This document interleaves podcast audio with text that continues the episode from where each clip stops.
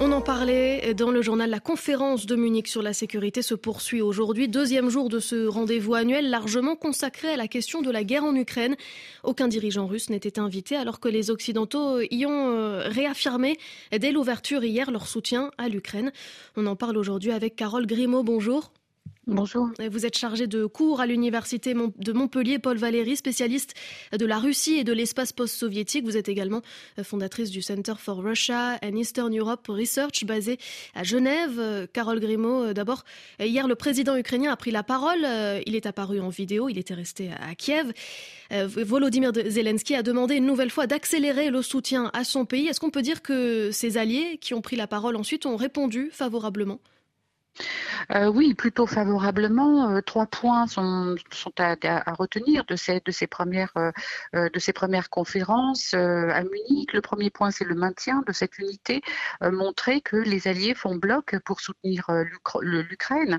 le deuxième point, c'est la, la, la quasi-certitude qui avait été déjà mentionnée par Jens Stoltenberg, le secrétaire général de l'OTAN, que cette guerre va s'inscrire dans la durée.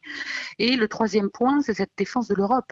Euh, défense de l'Europe, car au-delà de la guerre euh, en Ukraine, c'est la structure de sécurité de l'Europe qui est en jeu.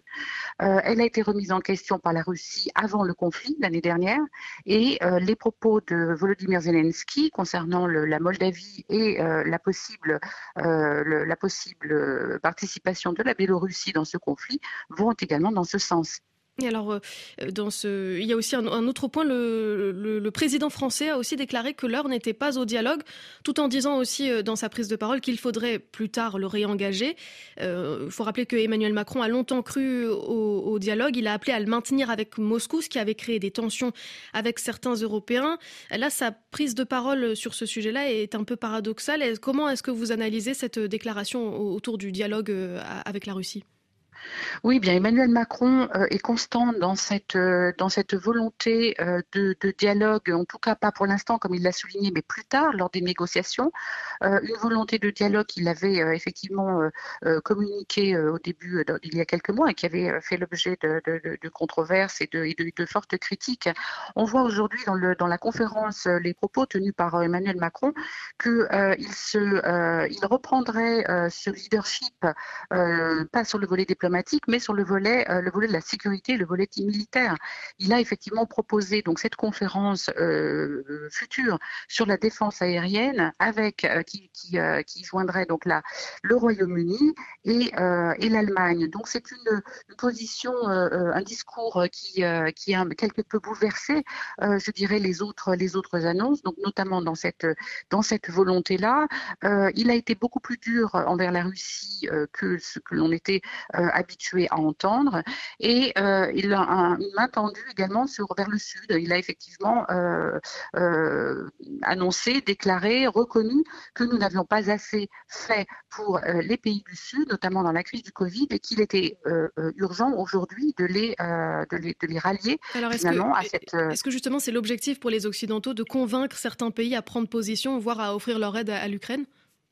Oui, c'est l'objectif, et notamment euh, ce grand sud, ce, sud global, comme il l'appelle, euh, est effectivement euh, primordial et crucial dans cette, aide contre l'Ukraine, parce qu'aujourd'hui, finalement, les Européens, les Américains se rendent compte qu'ils sont un peu seuls dans cette, aide qui s'inscrit dans, la durée, comme je le disais tout à l'heure.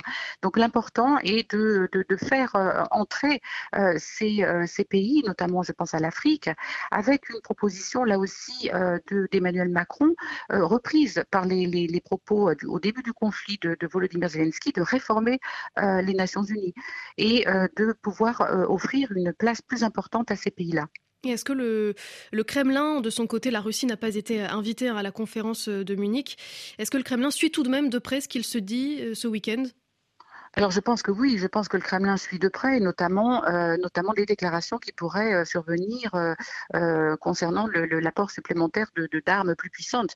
je pense aux avions et je pense également aux armes de, de, de longue portée qui apparemment, d'après le président Volodymyr Zelensky, auraient été actées. de ce qui a valu de la porte-parole du ministère des Affaires étrangères russe l'accusation que les États-Unis entraient, étaient entrés comme co-belligérants rang et aider, aider l'Ukraine, non seulement avec le renseignement, mais avec des armes de plus en plus, plus puissantes qui, qui poseraient un problème, bien sûr, dans le, déroulé de cette, guerre du côté russe. Car, Carole Grimaud, il nous reste que quelques secondes très rapidement. La conférence intervient avant une semaine chargée. Joe Biden va parler mardi en Pologne. Il y aura un discours aussi de Vladimir Poutine à Moscou le même jour, un an après le déclenchement de la guerre en Ukraine. Est-ce qu'il faut s'attendre à des annonces? Alors les annonces du côté euh, du côté américain euh, seront euh, seront le, soutien affirmé dans la durée des alliés pour l'Ukraine, le soutien de l'Ukraine, donc il sera répété. Et un message à Vladimir Poutine qui pense, qui espère le, le, que, le, temps que le temps compte euh, en faveur de la Russie et euh, du côté euh, du côté russe par contre tout est tout est ouvert un changement de un changement de statut de cette guerre qui passerait dans une qui passerait donc non plus d'une opération spéciale mais d'une opération antiterroriste telle qu'elle avait été nommée pour la, la, guerre en Tchétchénie. Merci Carole Grimaud. Je rappelle que vous êtes chargée de cours à l'université de Montpellier Paul Valéry spécialiste de la Russie et de l'espace post-soviétique. Merci.